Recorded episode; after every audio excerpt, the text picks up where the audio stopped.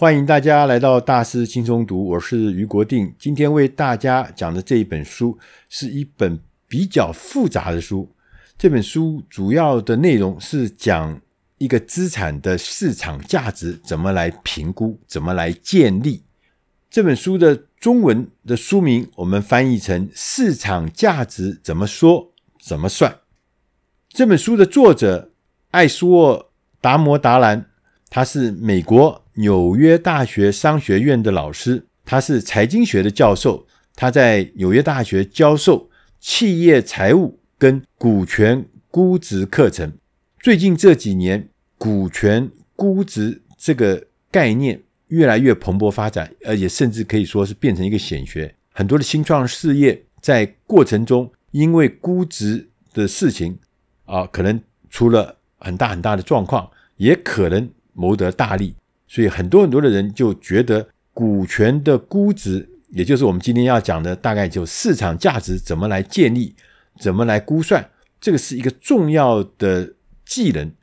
不管你是不是创投公司的人，还是说你是一个投资公司的人，还是说你是董事会的董事，还是你是大股东，其实除了这些人他们会关心资产的市场价值之外，其他其实每一个人。你只要在企业里面是主管，你就应该要对企业资产的市场价值是怎么算来的，要有基本的概念。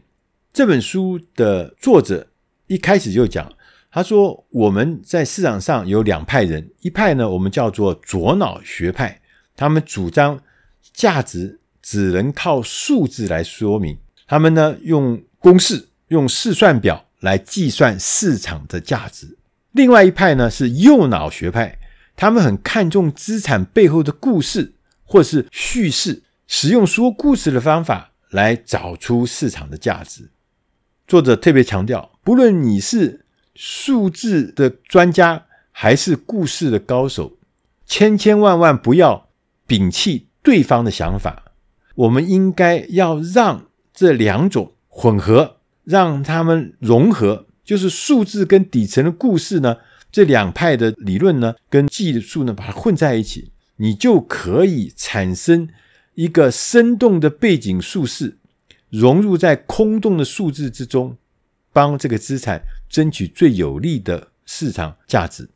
他举了一个例子来给大家听，他说有一家公司啊，它的营收、它的营业利益跟现金流都很稳定，比如说这是一家很稳的公司。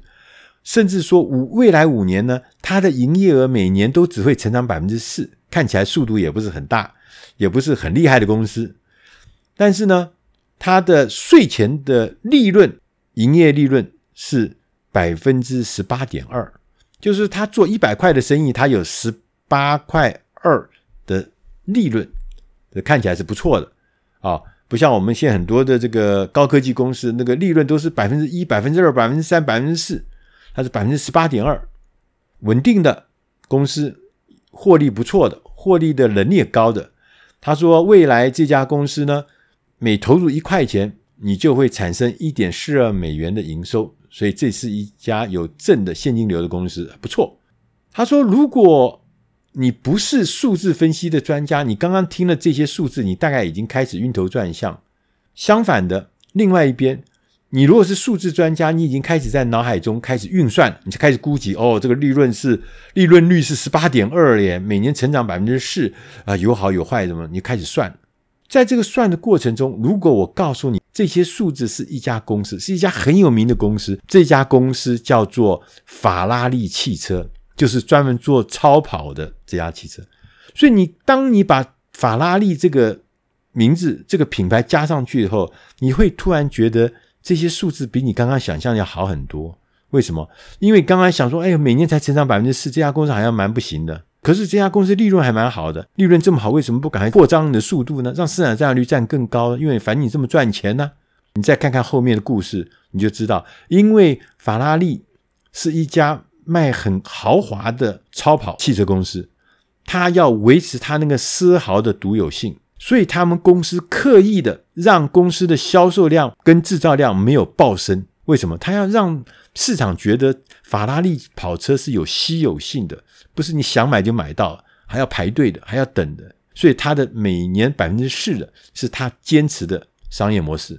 同时也告诉大家说，很多人就会觉得说，汽车销售一定会受到景气的影响啊，景气好的时候车子卖得多，景气不好的车子卖得少，这是正常的。可是法拉利不是这样子，为什么？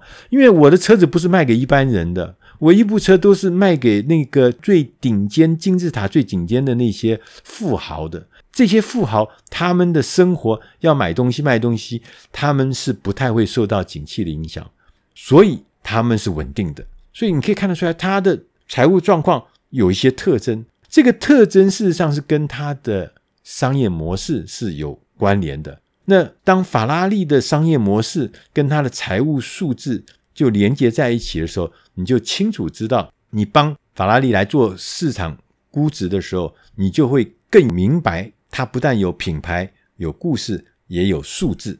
所以当两个在一起的时候，你就会把数字专家跟故事高手的优势结合在一起，再加上商业模式，再加上财务状况，你就可以根据这些数字编制关于公司未来的一个故事。这个故事呢，就牵涉到市场估值的高低。作者呢也告诉我们，他说要让两者融合是有方法。他说有六个步骤。第一个步骤是调查现况，你要先搞清楚这个资产、这个企业它的商业模式是什么，它财务状况是什么，业务组合是什么。市场条件如何？背景故事如何？你同时还要搞清楚它的故事的背后，跟它数字的背后有强项跟弱点。第二个步骤是要为资产的未来发展呢讲故事。我们刚刚讲说，这个公司未来发展的故事呢，会提高公司的或是资产的估值。所以呢，你必须要把你的公司未来的走向。可能是数字，但你要把它转化成一个好的商业故事来跟人家沟通。它必须是简单的，让人家很清楚的，简单的就留下深刻的印象。它必须是可信赖的，不可以隐藏那些黑暗的或者是不堪闻问的一些地雷在里面。因为这个未来这个地雷可能会爆炸，一些不解释的说法、不清楚交代的事项，未来都会出状况。同时，那故事可以激励人心。可以让员工努力工作，同时你的顾客听了你的故事以后，会引起购买你的服务或购买你商品的欲望，同时也让投资人听了你的故事以后，他愿意将资金投到你的公司里面。第三个步骤是要以数字来检验你的故事。刚我们前面讲说，你会要一个成长的故事，那故事呢是让人家吸引人的，不管是顾客，不管是员工，不管是投资人。但是回过来，第三步就是要回过来检视你刚刚讲的故事有没有数字可以来印证的、来检验的。他说有三个可能：第一个，你要问自己，这个事情是有可能的，还是很有可能的，还是极有可能的？所以你的故事是弹性的，是要调整的，不是一成不变的。而且呢，你的故事的那个特性是要符合你在跟谁沟通，那个对象是谁。因为不同的人，他会关心不同的故事，会关心不同的数字。第四个步骤是将你发展出来的数字转换成一个叫驱动价值的关键因素。我们刚刚讲，以现实为依据，通过可能性检验的商业故事，我们要找到那个关键指标，将那个故事转化成数字。那这些数字就是关键指标，譬如说。我们在故事里面会讲到一些东西。我们在故事里面假设，譬如我们讲到是一个关于大市场的叙事，它转换成关键因素的时候，就会强调市场的规模。市场规模呢，就是数字喽。有时候我们在故事里面讲到的是一个网络的故事，那这个背后我们就要强调的关键因素是什么？就是市场占有率的数据，或者是一个赢家通赢的网络特性的这种商业模式。如果说在故事里面我们讲说我们是一个长久持续拥有竞争优势的，我们比所有竞争者都都厉害，我们优势很大。这个时候呢，你必须要凸显市场占有率很高，你必须要让人家知道你的营业利率率很高。所以每一件事情背后都代表一个数字，你要让它两者之间是可以核对的，你不可以一边讲的是很高，但是你在讲数字的时候呢，又变成脱链的。那就人家会觉得害怕，很多人都在讲说，我们在估值的过程中要用什么专家的估值模型、经济学上的模型，看起来很复杂。所以呢，这本书的作者告诉我们，他说，通常呢也有三个步骤是简单的步骤，而且呢不一定是要很门专家的模型，你也可以来作为估值的参考。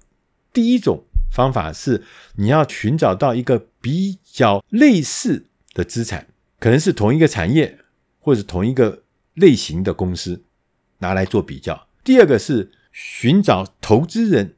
目前用这些公司的定价指标，他们是怎么来做定价指标的？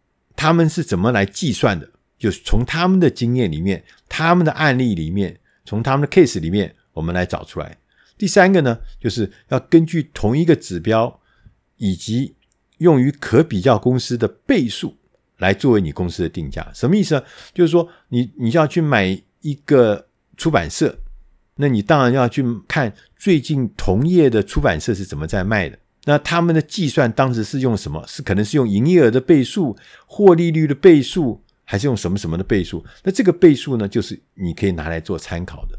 所以刚刚讲的这些创业投资家喜欢用的这个方法呢，是一个简单有效的做法，也可以作为你评估资产市场价值的一个。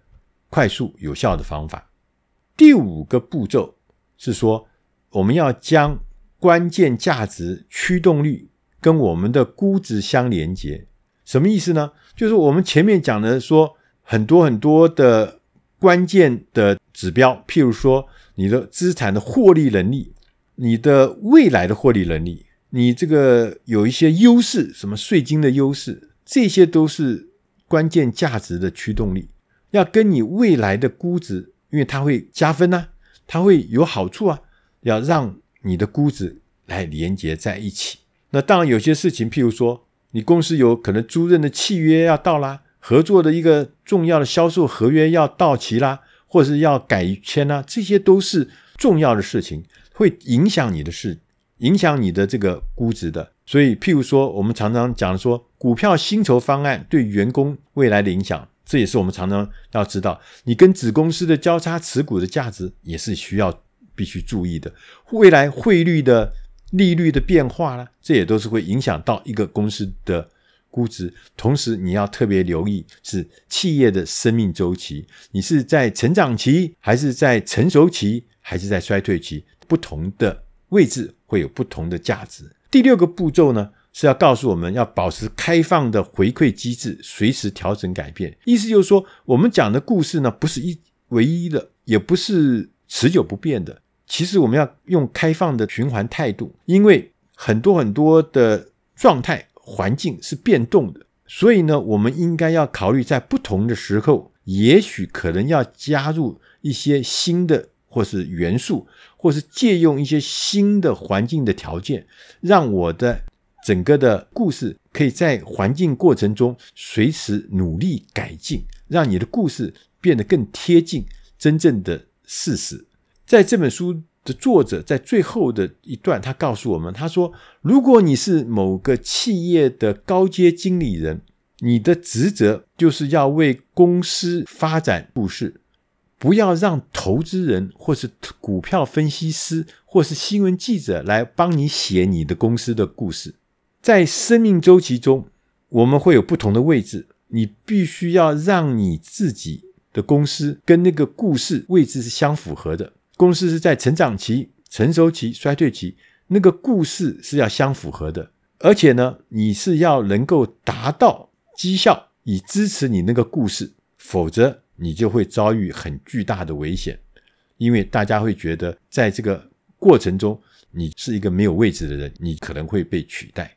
最后呢，作者强调，没有数字的故事就好像一个奇幻故事一样虚无缥缈；只有数字但又没有故事的，就看起来像是一个财务模型的演练。所以，一个市场的理想估值是由数字加上故事一起搭造的桥梁，而得出了一个合理的数据。以上这本书是出自《大师轻松读》第七百三十五期，市场价值怎么说怎么算。虽然有一点专业，虽然有一点复杂，不过我们还是建议大家可以听一听看，因为它对你未来的事业、未来的工作一定会有一些参考。希望你会喜欢以上内容，我们下集再见。